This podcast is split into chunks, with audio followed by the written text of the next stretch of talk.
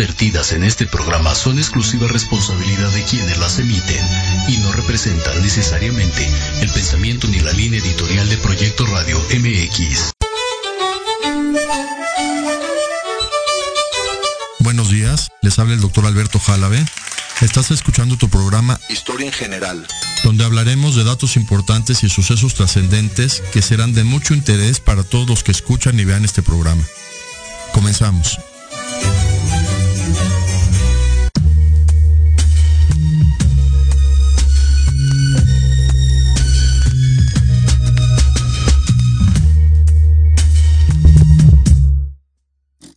Buenos días.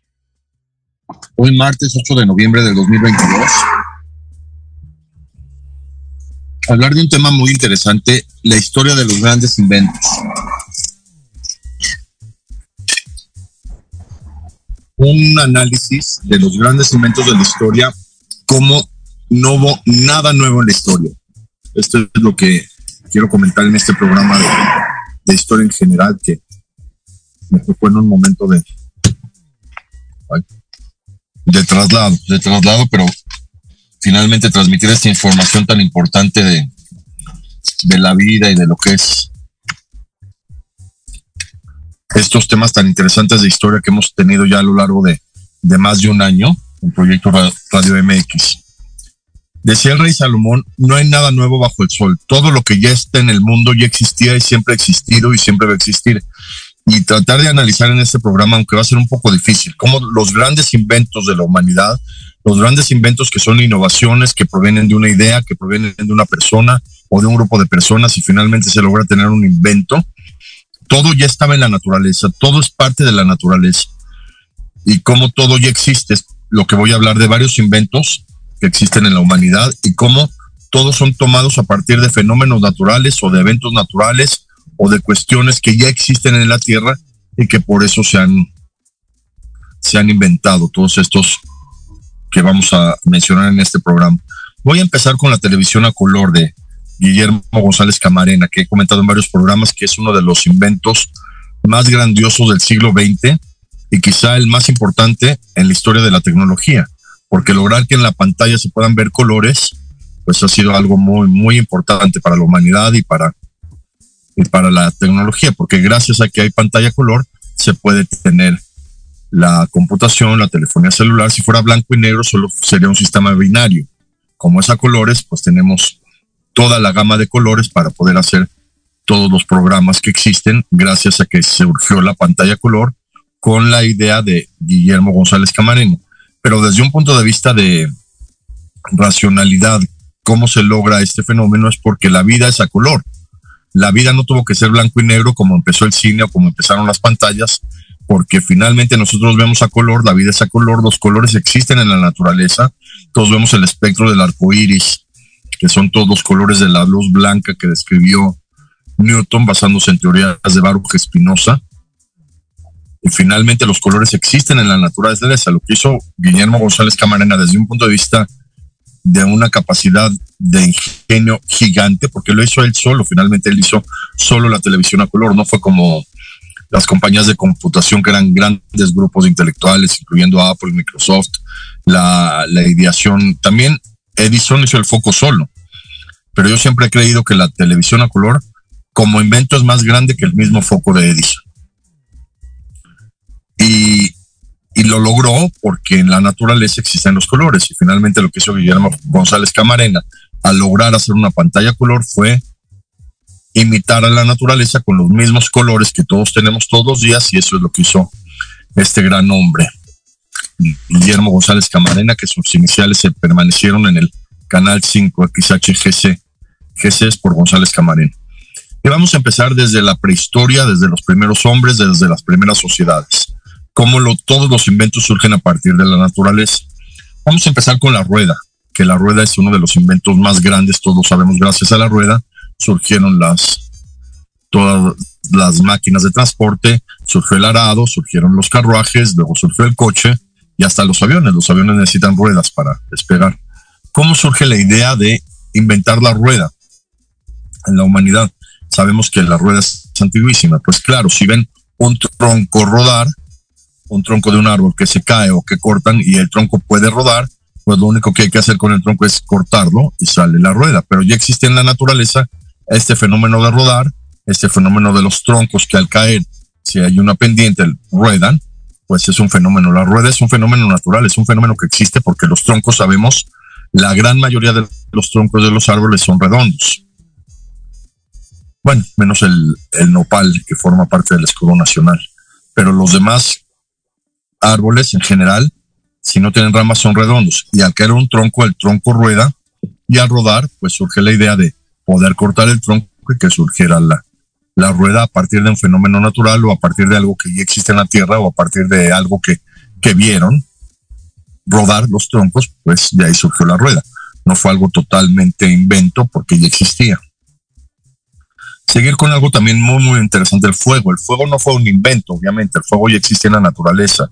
Vean sobre todo que caía un rayo, los rayos que antes caían en, en zonas secas o en árboles y se prendía, pues sabían que el fuego existe en la naturaleza y lo único que hizo el hombre fue controlar el fuego y luego producirlo. Ahorita en la actualidad todos sabemos que es facilísimo producir fuego, con un cerillo con una chispa con gas.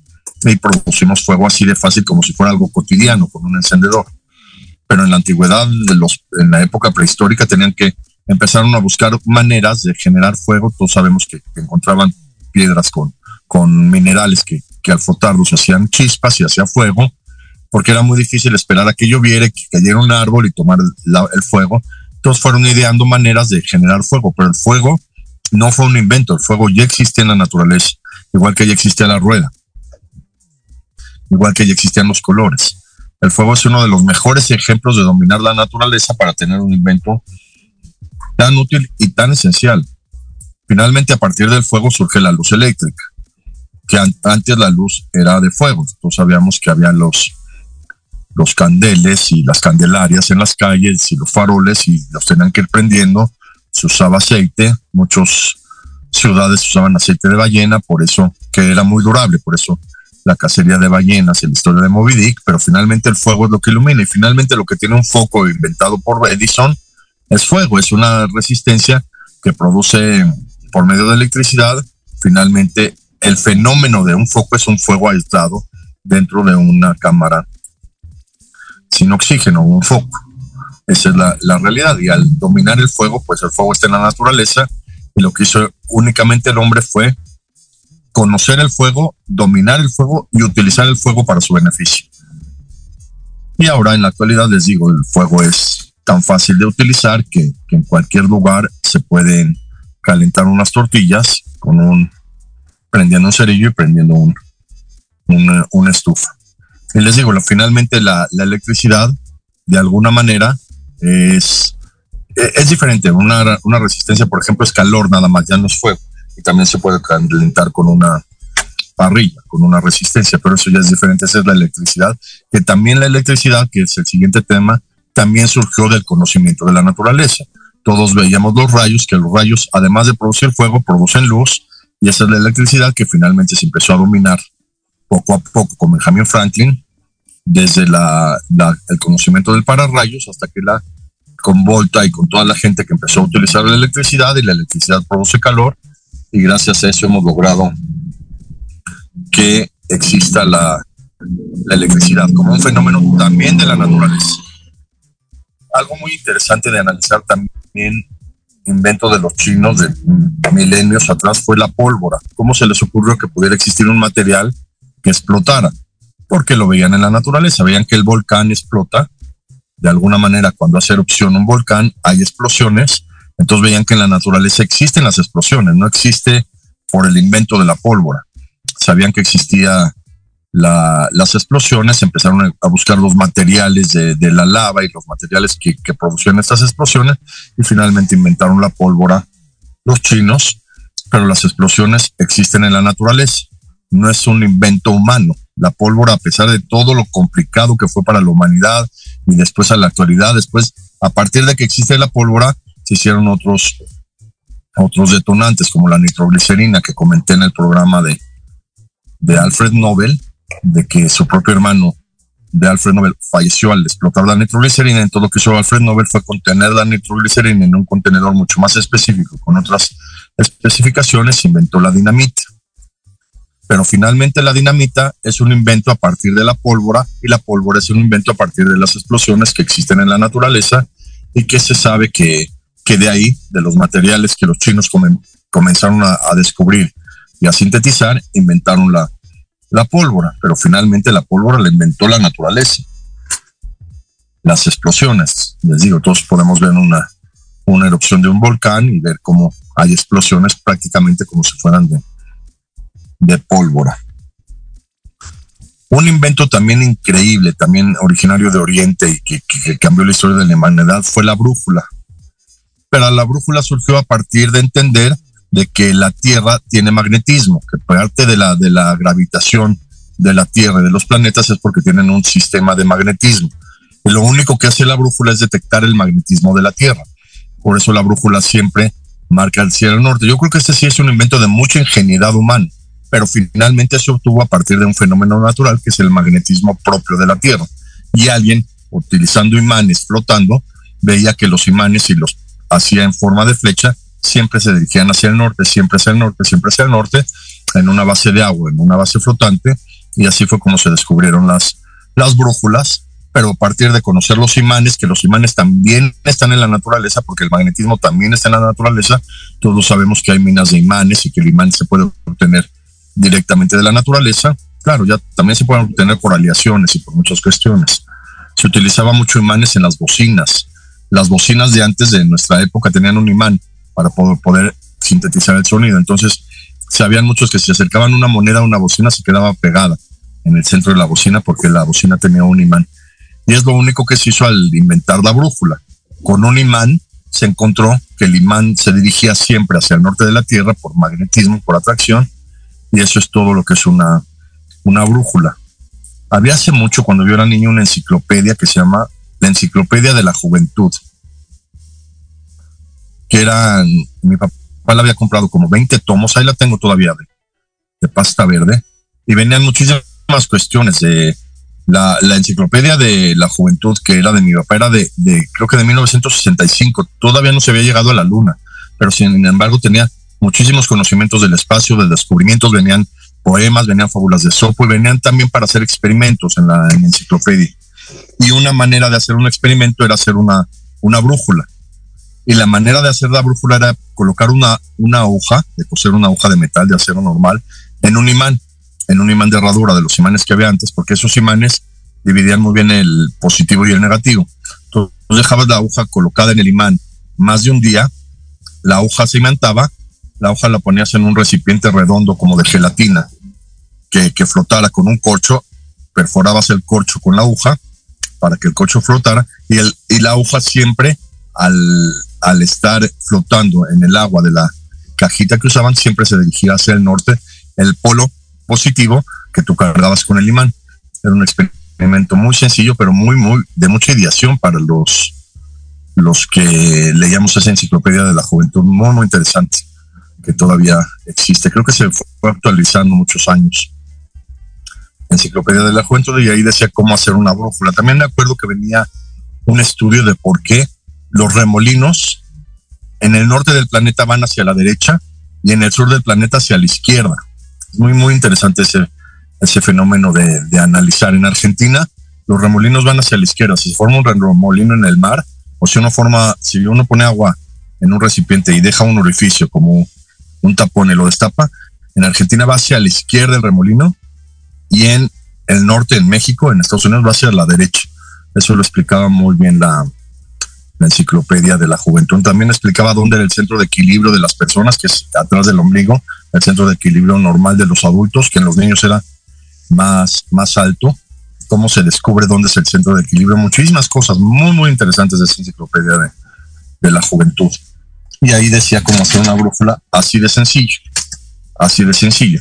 Otro de los grandes inventos de la humanidad, que sirvió como de los primeros transportes para ir de un continente a otro fueron los barcos. Claro que es un gran invento hacer un, material desde la historia bíblica del arca de Noé, un material que pudiera flotar y pudiera uno subirse y transportarse, pero finalmente los barcos surgen a partir de que veían de que la madera flota.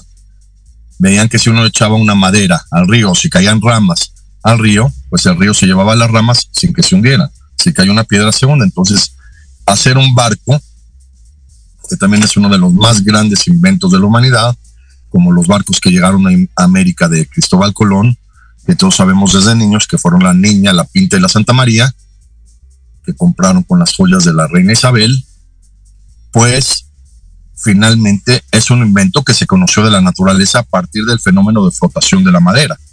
Si, si la madera se hubiera hundido o el agua hubiera sido más, más ligera para que la que la el, nunca hubieran surgido los barcos.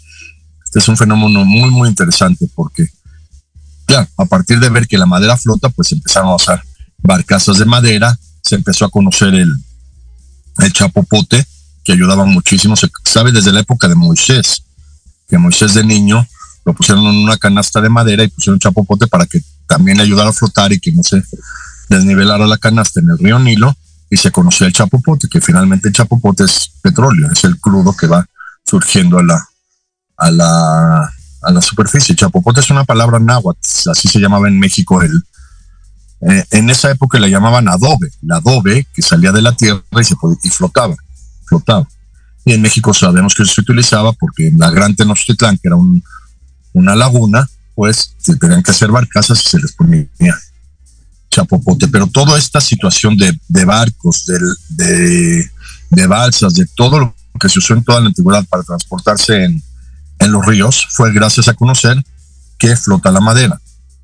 En algún programa de notas comenté de cómo descubrieron que se hicieron las grandes pirámides en Egipto, que decían cómo transportaban piedras tan pesadas y tan grandes sin maquinaria esencial, descubrieron que había fluyentes del río Nilo y que en las afluyentes ponían troncos que flotaban, troncos de madera, y sobre los troncos, sobre el río, iban trasladando las rocas con las que construyeron muchas pirámides y esfinges.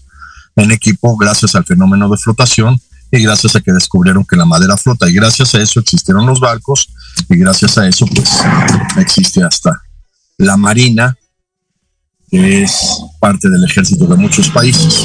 En México, afortunadamente tenemos un, una parte del ejército que es la Marina, con mucha trascendencia nacional e internacional, la Marina de México, igual que la Marina de, de Inglaterra, que se supone que es la más poderosa del mundo, que alguna vez Winston Churchill fue el almirante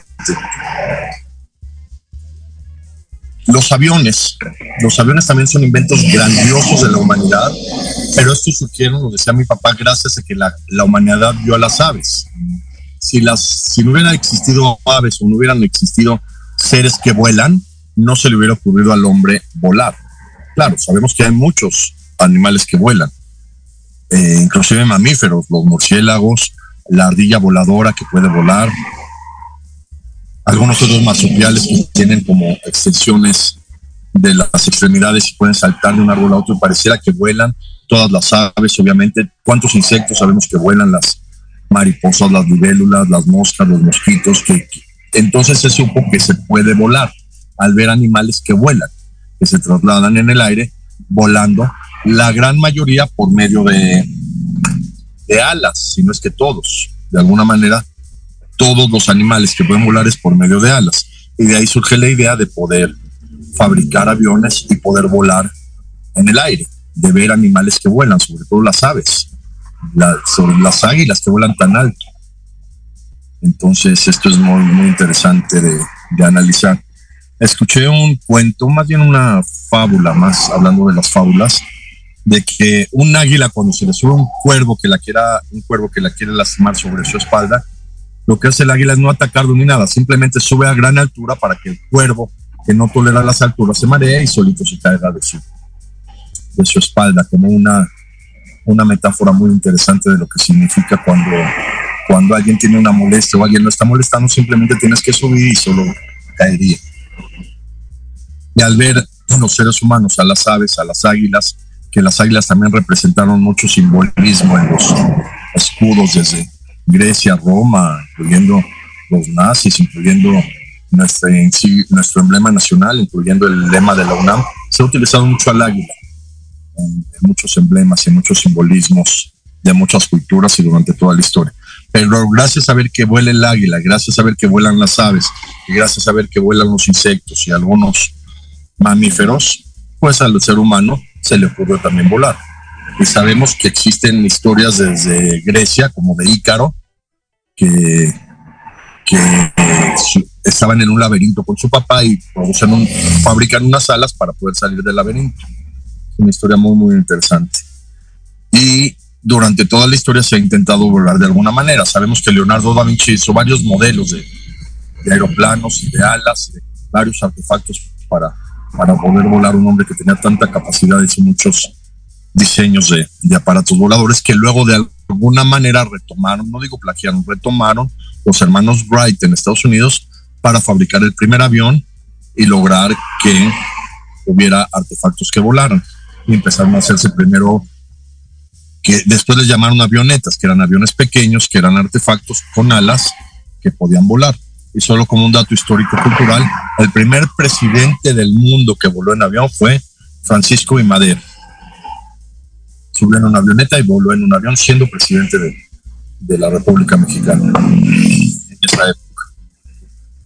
No era tan importante México que, que, que, que, llegó un avión y se subió el presidente. Claro, ya había muchísima experiencia, ya había muchísimos venta de aviones, ya había mucha relación México y Estados Unidos. Sabemos que el mismo Madero había estado en Texas antes de, de su entrada triunfal en la revolución, el 20 de noviembre de 1910, y pues había mucha relación. Los trajeron una avioneta y nuestro expresidente Francisco y Madero voló en un avión. Y los aviones no son invento del hombre, son invento de la naturaleza. El fenómeno de volar es un fenómeno de la naturaleza, igual que el fenómeno de, flotar. Y algo más interesante, aunque fue mucho antes, fue el fenómeno de trasladarse. Sabemos que los hombres siempre tuvieron capacidad de caminar. Empezaron las grandes culturas en las grandes afluentes de los ríos. Primero sabemos que en Mesopotamia, entre el río Tigris y Éufrates, y como la humanidad tenía capacidad de caminar, empezaban a caminar, que eso ya se llaman los nómadas, y empezaban a caminar y a trasladarse. Pero el fenómeno de trasladarse también es un fenómeno de la naturaleza. Todos los animales se trasladan en manadas, hay migraciones, todo, desde la naturaleza se sabe que el traslado es un fenómeno natural que el mismo hombre después ocupó para irse instalando en todas las zonas del mundo, primero en afluentes de ríos, porque eran zonas fértiles, y, ya se conoció la agricultura y la ganadería, entonces el hombre aprendió a trasladarse y vio que había animales que eran fuertes y que podían trasladarse con mucho más capacidad que el hombre y los empezaron a utilizar para trasladarse, principalmente el caballo, el burro y, y algunos de ganado, sobre todo los, los toros, los bueyes se podían trasladar, finalmente se utilizaron para ganado, pero sobre todo el caballo y el burro, que eran animales fuertes con gran lomo, se empezaron a utilizar para trasladarse. Y se sabe desde épocas muy, muy antiguas que se que, creaban burros, tanto para traslados de personas como de, de mercancía, caballos. Se descubrió el camello en Asia, el camello y el dromedario, es, el dromedario es de una sola foroba, el camello de dos forobas, también animales muy resistentes, estos dos últimos con mucha capacidad de resistencia en, en desiertos en zonas de calor, entonces empezaron a utilizar todos estos animales para traslado. De ahí surge que estos animales podían, por medio de la rueda, hacer carruajes y empezaron a hacer carruajes, sobre todo con, con caballos. Vale mucho la pena ver la película Ben Hur de cómo hacían carruajes con caballos y guiaban a los caballos y pues, tenían muchísimo más capacidad de trasladarse. Y claro que obviamente de ahí, de los carruajes tirados por caballos, que también se llaman carretas, en México le llamamos eh, las carretas con caballos que van eh, sobre todo para planes turísticos. Y se empezó ahí a surgir el coche y de alguna manera así ha surgido los transportes del coche al conocer animales que transportaban, al conocer la rueda, tratar de hacer algo mecánico mucho más efectivo, se le ocurrió a Henry Ford hacer el coche para ahorrarse los animales y para tener un medio de transporte que finalmente ya existía. el transporte a pie, el transporte de animales, el transporte en carruajes, el transporte con ruedas, y de ahí surge tanto el coche como el tren y como otros medios de transporte que, que conocemos, camiones y todo lo que se usa con transporte, fue gracias a que en la naturaleza existe, existe el, el traslado. Y gracias a ese fenómeno de traslado, pues surgieron, les digo, estos animales que se empezaron a, a domar y a maestrar para uso humano, y así surgieron las carretas, así surgieron los coches, así surgieron los trenes. A partir de que el fenómeno natural es el traslado. Seguimos después del corte con más inventos de la naturaleza que el hombre adaptó para su beneficio.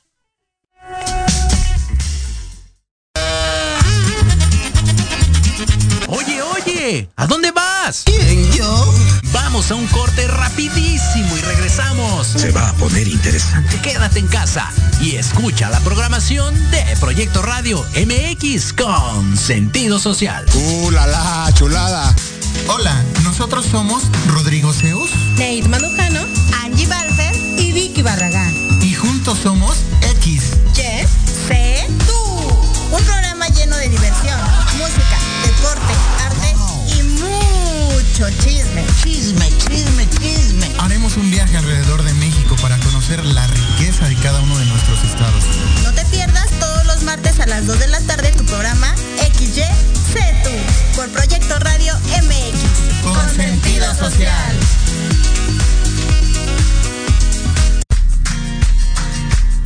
Hola, soy la doctora Sandra Castellanos Morales y te invito a que me escuches en mi programa Salud y Vida Plena todos los martes a las 4 de la tarde por Proyecto Radio MX. Hablaremos sobre temas de salud, emociones, homeopatía, deporte, nutrición y todo aquello que te lleve a un estilo de vida saludable. Todo por Proyecto Radio MX, con sentido social. Horizonte es un universo de posibilidades para ti. Acompáñanos todos los martes de 6 a 7 de la noche en Proyecto Radio MX con sentido social para descubrir, aprender y tomar acción en cada esfera de tu vida. En cada esfera de tu vida.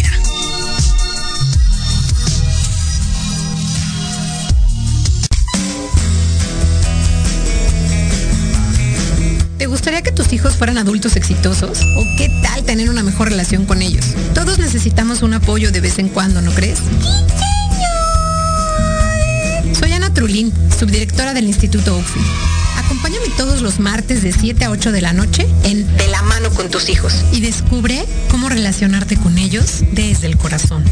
Por proyectoradiomx.com con sentido social.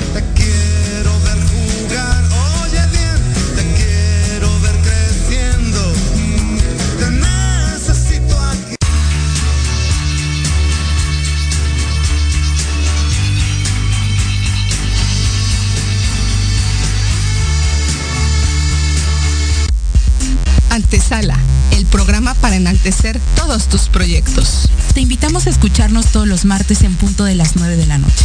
Conducido por Ariadna Vázquez y Jimena Riverol. Solo por Proyecto Radio MX. Con sentido social. ¿Cuántas veces has querido ahorcar, colgar de los pies o lanzarle la chancla a tu pareja? Y horas después, besar, abrazar o simplemente caminar juntos. Aquí, en tu programa Rollos de Pareja, hablaremos de todos los temas relacionados a lo que vive una pareja en la relación humana más compleja y más romántica que existe. Escúchanos todos los miércoles a las 11 de la mañana a un servidor, Aldo Morales, y sus invitados especiales en www.proyectoradiomx.com y síguenos en nuestras redes sociales como Rollos de Pareja.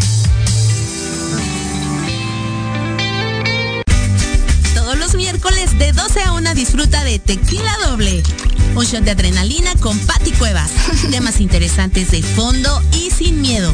Lo mejor y más relevante de la farándula y el entretenimiento. Sociedad, cultura, turismo, gastronomía, desarrollo humano, salud, espiritualidad y mucho más. Solo aquí en Proyecto Radio MX con sentido social.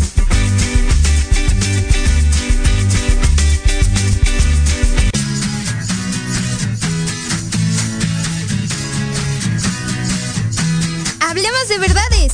Sí, sí, hablemos con Edith. Confesiones, consejos, risa, diversión y entretenimiento te esperan en tu programa Las Netas con Edith.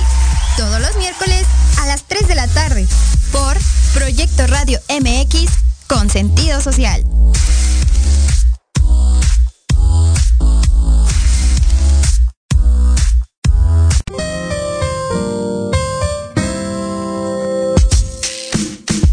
Invitamos a que escuches al licenciado Lucio Castillo en su programa Vámonos Derecho, en el que diversos especialistas abordarán temas de tu interés para que vivas y convivas mejor. Todos los miércoles de 4 a 5 de la tarde. ¡Qué buen servicio! Por supuesto, en proyectoradiomx.com, la radio con sentido social.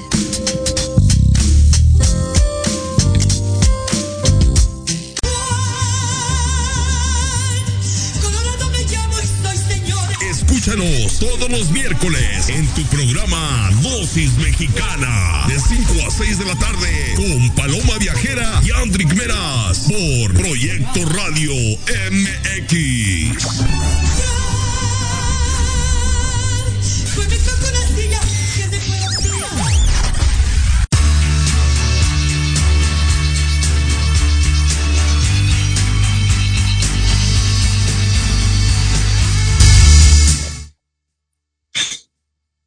Listo, regresamos con esto de los inventos. En México me salió un, minuto del aire para buscarlos. Se llaman calandrias, los carruajes eh, guiados por caballos de interés turístico. Hay en Acapulco es todo un sistema bastante interesante de casi siempre en Acapulco es un solo caballo que guía las, las calandrias. Y así se llaman. Los carruajes en México guiados por caballo que son con de, de paseo con turistas y con les ponen globos, está el caballo, van y vienen, es un, un- una costumbre muy bonita en, en- en Acapulco, sobre todo en la costera Miguel Alemán. Y los carruajes, finalmente los carruajes tirados a caballo, pues fueron la motivación para que comenzaran a fabricarse constantemente eh, medios de transporte más efectivos hasta que Henry Ford inventó el automóvil gracias a este fenómeno, pero es un fenómeno de la naturaleza, el fenómeno de la, del traslado y de la y de los coches y de los carruajes y de las ruedas y finalmente de los coches que actualmente en todo el mundo se usan coches. También, claro, obviamente la bicicleta, que es a partir de la rueda, las motocicletas y todo esto surgen de un fenómeno natural que es el traslado.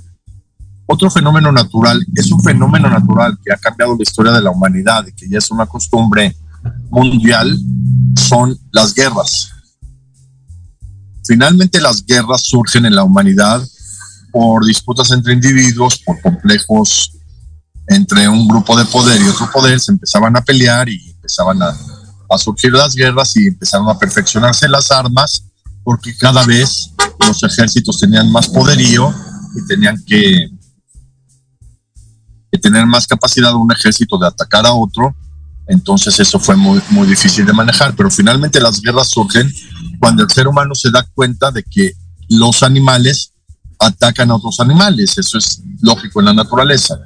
Los leones atacan a los venados, los leones atacan a los búfalos, los tigres atacan a los búfalos, los, las hienas. Entonces sabían que había agresión física en la naturaleza de un grupo contra otro. De hecho, si ustedes lo ven, en muchas guerras se disfrazaban de, de animales, usaban pieles de leones como para sentirse mucho más aguerridos que los enemigos, se ponían la piel de león, se ponían inclusive eh, pieles, cabezas y todo como para sentirse estos animales que eran muy aguerridos, que atacaban a otros y pues así, así surgen las guerras, viendo que en la naturaleza unos animales atacan a otros, aunque en la naturaleza es por comer.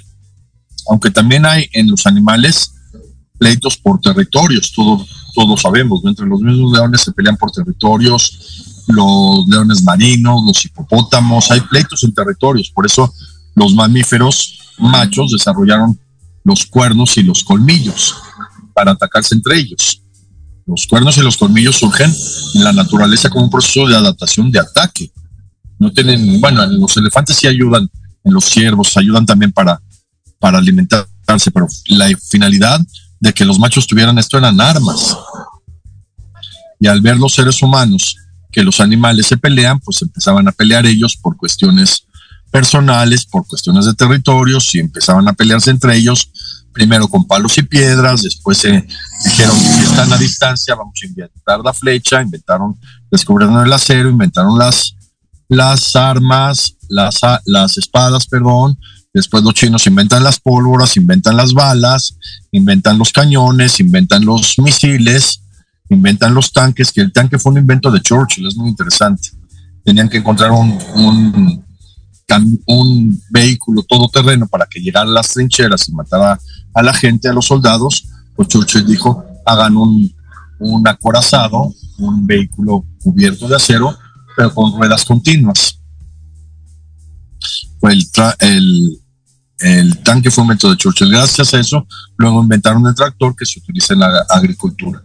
Pero las guerras humanas que hasta ahorita existen, yo creo que desde que nací, 1970, no ha existido un año sin alguna guerra en todo el mundo. De 1970 al 2022, siempre han habido guerras en este mundo, en alguna parte del mundo siempre hay guerras. Y por las guerras surgen de eso, de que los humanos ven que las guerras son un fenómeno de la naturaleza. No fue un fenómeno humano ni fue un fenómeno inventado. Las guerras, eso es muy, muy interesante. Finalmente, hablando de las explosiones, de la pólvora, cómo se descubre la pólvora, cómo se descubre la vitamina, perdón, la dinamita y después la energía nuclear. Finalmente, ese grado de explosiones que genera la energía nuclear, que afortunadamente en la historia de la humanidad solo se han utilizado dos bombas atómicas, la de Hiroshima y Nagasaki, nadie en toda la historia de la humanidad afortunadamente ha vuelto a querer utilizar la energía atómica o nuclear en contra de poblaciones civiles. Hay dudas de que en la antigua humanidad en la Biblia se describen dos grandes explosiones. Todos sabemos en las ciudades de Sodoma y Gomorra. Describe la Biblia como si hubieran, hubieran sido explosiones atómicas. Pero bueno, la energía atómica que pudiera haber existido desde Sodoma Gomorra, todos sabemos que existe en el espacio. Desde que se empezó a estudiar el espacio, se sabe que en el espacio puede haber coalición o, o, choque de, de, estrellas o de asteroides y generar este tipo de energía nuclear bastante importante que genera fenómenos de luminosidad y fenómenos de, de energía de ese calibre que ya existe en la naturaleza. La, la, la producción de energía atómica que actualmente afortunadamente se derivó para beneficio de la humanidad. Todos sabemos que la energía nuclear puede producir electricidad. Como en Europa se utiliza mucho la energía nuclear para plantas eléctricas, en México afortunadamente también lo utilizamos en Laguna Verde, en Veracruz. Pero esa energía ya existía en la naturaleza, ya existía en el universo. Se cree inclusive que el asteroide que llegó a, a la Tierra que acabó con los dinosaurios, que cayó en Yucatán, tenía esa capacidad de, energía equivalente a la, a la energía atómica. Entonces la energía atómica que se derivó a, partir de, de, la teoría de Einstein, de la relatividad, de acelerar un átomo a la, al doble de la velocidad de la luz, pues ya existía en la naturaleza ese grado de explosión, ese grado de producción de energía, ya existía en la naturaleza. Y pues eso se replicó con la energía atómica y con lo que sabemos que puede generar la energía atómica o nuclear en la actualidad, pero ya existe en la naturaleza esa capacidad de, de energía en el espacio en algunas otras situaciones como los meteoros. Entonces, la energía nuclear no fue un invento humano, fue algo que ya existía. Si no hubiera existido ese, esa capacidad, pues no se, eh, Oppenheimer no hubiera hecho la bomba atómica que se probó en Nuevo México con el proyecto Manhattan sin daño aparente porque se echó en un desierto, pero claro, haber acabado con mucha flora y fauna del desierto, incluyendo iguanas y reptiles. Pero finalmente esa bomba que se probó en Nuevo México fue la que se echó en, en Hiroshima y después probaron una segunda en, en Nagasaki. Pero, les digo, la energía nuclear ya existía en la naturaleza. Ese grado de energía, ese grado de explosión, ya existe en la naturaleza. Inclusive hay muchas teorías que dicen que a partir de una gran explosión surgió la Vía Láctea y el sistema solar, que le llaman Big Bang. Suena padre, ¿no? Como Gran Bang. Big Bang, como de explosión. Y eso ya existía.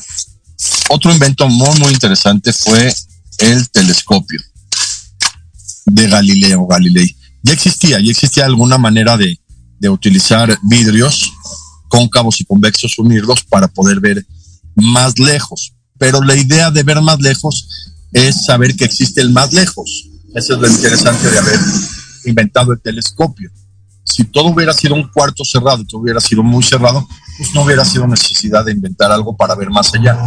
Pero como se empezó a ver el cielo y se vio que el cielo era infinito, aunque después Einstein descubrió que nuestro universo es cerrado, pero es impresionantemente gigante, pues empezaron a buscar cuestiones para ver lo lejos, pero lo lejos ya existían. Es a lo que me refiero con los inventos a partir de cuestiones de la naturaleza que ya existen. Como existe lo lejos, se tenía que encontrar algo para verlo lejos y empezaron a inventar los telescopios para verlo lejos, hasta que Galileo fue el que perfeccionó uno de los telescopios más, más importantes y más potentes de la historia. Lo hizo ahí en su oficina de la Torre de Pisa, en la misma oficina donde escribía sus teorías sobre el sistema solar, que la Tierra gira alrededor del Sol, y ahí inventó un telescopio y fue como se hizo tan, tan importante Galileo que quedó sentenciado hasta que Juan Pablo II lo liberó de su sentencia de la Inquisición de esa época. A Galileo Galilei, el inventor del telescopio más potente de la humanidad, Galileo Galilei. Igualmente, como se sabía que en el mundo había algo más pequeño o algo invisible o algo mucho más pequeño, empezaban a ver que había animales muy, muy pequeños, los, piojos, las pulgas, creían que podía haber animales mucho más pequeños. Entonces se tenía que, descubrir algo para ver a los animales más pequeños. Y así fue como Leeuwenhoek inventa el microscopio. Pero el microscopio fue un invento para ver lo pequeño, porque veían, ya, ya, ya empezaban a existir lentes de aumento, ya existían algunas lupas, veían que había animales mucho más pequeños que los piojos y las pulgas, había animales mucho, como, eh, la, los, los bebés de estos animales como las diendas, entonces los empezaban a analizar y Leeuwenhoek dijo debe haber animales mucho más pequeños que estos, si estos existen debe haber pequeños. La idea de inventar el microscopio fue porque existía un mundo más pequeño invisible para la, la visión normal. Y vean qué interesante, lo primero que vio Leeuwenhoek para buscar animales fue agua encharcada no sé cómo se le ocurrió que en el agua encharcada podía haber animales pequeños o microscopios y fue como así descubrió los protozoarios. Así les llamó protozoarios. protozoarios significa los primeros animales. Protos, primero, son los animales, los protozoarios, que son animales unicelulares donde se incluyen a las amibas y a muchos otros protozoarios que son animales muy, muy pequeños. Y claro que se sabía que si había piojos y pulgas, animales muy pequeños, y había protozoarios, debía haber animales mucho más pequeños. Fue como descubrieron las bacterias y después descubrieron los virus, que son mucho más pequeños que las bacterias, pero todo este descubrimiento de inventos que pudieran ver lo pequeño es porque existe lo pequeño, o porque existe lo invisible, o porque existen los animales microscópicos. Por eso surgió la idea de inventar con un conjunto de lentes un aparato que se llama un microscopio, verlo pequeño, gracias a, a Leeuwenhoek. Y eso pues es una Antonio Van Leeuwenhoek, que aprovecho para recomendar el libro Los cazadores de microbios, que habla de varios inventores que fueron descubriendo a los seres muy pequeños, los cazadores de microbios, y el libro empieza el, cap el primer capítulo con la vida de Antonio Van Leeuwenhoek y su idea de hacer un aparato para ver lo pequeño, pero lo pequeño ya existe, igual que lo lejos ya existe, entonces por todo esto, los inventos que mencioné en este programa, pues todos son a partir de que existen en la naturaleza. Les digo, desde la televisión a color, porque el color existe en la naturaleza, la rueda, al ver que los troncos ruedan, el fuego, al ver que el fuego se produce en la naturaleza por los rayos, la pólvora, al ver que hay explosiones en la naturaleza, sobre todo de volcanes, la brújula, al saber que un imán puede dirigirse hacia el norte, porque el magnetismo ya existe. La brújula lo único que hace es detectar el magnetismo de la Tierra, detectar el polo norte y detectar así cómo la brújula se dirige siempre hacia el norte. Y esa, es lo que hemos nosotros logrado gracias a que la naturaleza nos los permite y gracias a que existe así este fenómeno de encontrar en base a la naturaleza cómo utilizarla en beneficio del hombre, con todos los inventos que existen. Después de la pólvora, después de la brújula, mencionamos a los barcos, mencionamos a los aviones, mencionamos lo que es desplazarse y el invento del coche, de los trenes, de las bicicletas, después las guerras, cómo surgen a partir de fenómenos naturales y ataques de animales, después de energía nuclear, el telescopio y el microscopio y finalizar este programa con algo muy, muy interesante que quería dejar al final en los últimos minutos para hablar. La medición del tiempo. Claro que se sabía desde la antigüedad que el tiempo pasaba, que, que, uno se despierta, empieza a amanecer, empieza a oscurecer, pasa un día y se sabía que el tiempo pasaba. Ahora lo importante era descubrir cómo medir el tiempo y como ahora podemos ver un reloj y saber la hora en cualquier momento, hasta con los teléfonos celulares, podemos saber la hora. Pero ¿cómo se les ocurrió medir el tiempo? Sabiendo que el día es el transcurso del tiempo, aunque pensaban que el día surgía porque el sol le daba la vuelta a la Tierra. Cuestión que el mismo Galileo desmintió porque dijo la Tierra le daba la vuelta al sol. Reafirmando los conocimientos de Nicolás Copérnico que ya existían desde la Biblia y desde varios estudios que existían en la naturaleza de, de los movimientos. Y gracias a que existe el movimiento, existe el tiempo. ¿Y cómo se les ocurrió medir el tiempo? Pues con las sombras. Se empezaron a dar cuenta que las sombras, conforme pasaba el día, la sombra de un árbol iba moviéndose, pues vamos a poner un, elemento que se mueva sin ninguna distorsión y así empezaron los relojes de sol para medir el tiempo. Alguien se le ocurrió, oye, si ponemos un embudo con arena, y la arena cae constante, pues podemos medir cuánto tarda el, la arena en caer y así podemos medir el tiempo. Y así surgen los relojes de sol, los relojes de arena que se fueron perfeccionando hasta los relojes electrónicos que tenemos en la actualidad, pasando obviamente por los relojes de, de y de, y de cuerda y de, y de todos los relojes que conocemos, hasta incluyendo el reloj del péndulo, que el péndulo también fue un invento de, de Galileo Galilei, como el péndulo era constante, a partir de una cuerda, con el péndulo se podía generar que girara una máquina y así. El Big Ben, originalmente el reloj gigante de Inglaterra, era con péndulo. Estoy aquí en la vía pública, estacionado. La medición del tiempo quizás es uno de los inventos del reloj y la medición del tiempo más importantes de la humanidad. Que claro, ahora en México pues decidimos de una manera muy interesante ya no cambiar el horario de verano porque nos causaba muchas cuestiones de cambios. Sí causa cambios cambiar el reloj una hora de repente, de un día para otro. Pero yo creo finalmente para finalizar este programa que eso no debió haber sido un debate tan público, ni tan controversial, ni tan mediático, que todo el mundo era una decisión gubernamental y ya a partir de este año se quita el horario de verano y punto, sin tanto relajo, sin tanto cambio, sin tantas opiniones. Es una decisión del gobierno para beneficio de todo el gobierno, porque el gobierno sabe lo que le beneficia a toda la población y debió haber sido una, una decisión unilateral con beneficio global. Quitar el cambio de horario, pero finalmente el cambio de horario se puede medir gracias a que existen los relojes los relojes existen gracias a que existe el movimiento y gracias a que se estudia el movimiento por medio de las sombras, como varía una sombra durante todo el día, se pudo comenzar a medir el tiempo y así surgieron los relojes. Finalmente, la medición del tiempo no es un invento del hombre, la medición del tiempo es conocer que existe el movimiento, conocer que existe el tiempo y lo único que se hizo fue medir, igual que la brújula, lo único que se hizo con la brújula fue detectar que que existe un magnetismo en la Tierra y que un, imán siempre se va a dirigir hacia, hacia el norte.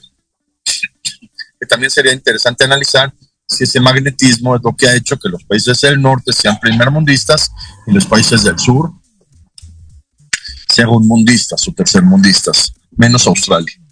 Sería interesante de analizar eso.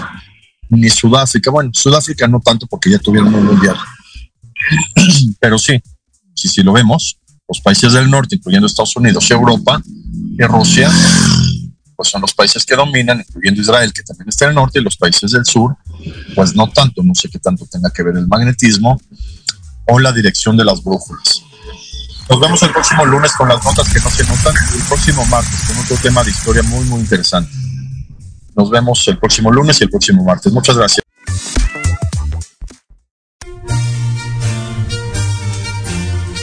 Esto fue una emisión más de Historia en general. Te esperamos la próxima semana para seguir compartiendo y conociendo más datos históricos de México y del mundo. Hasta la próxima.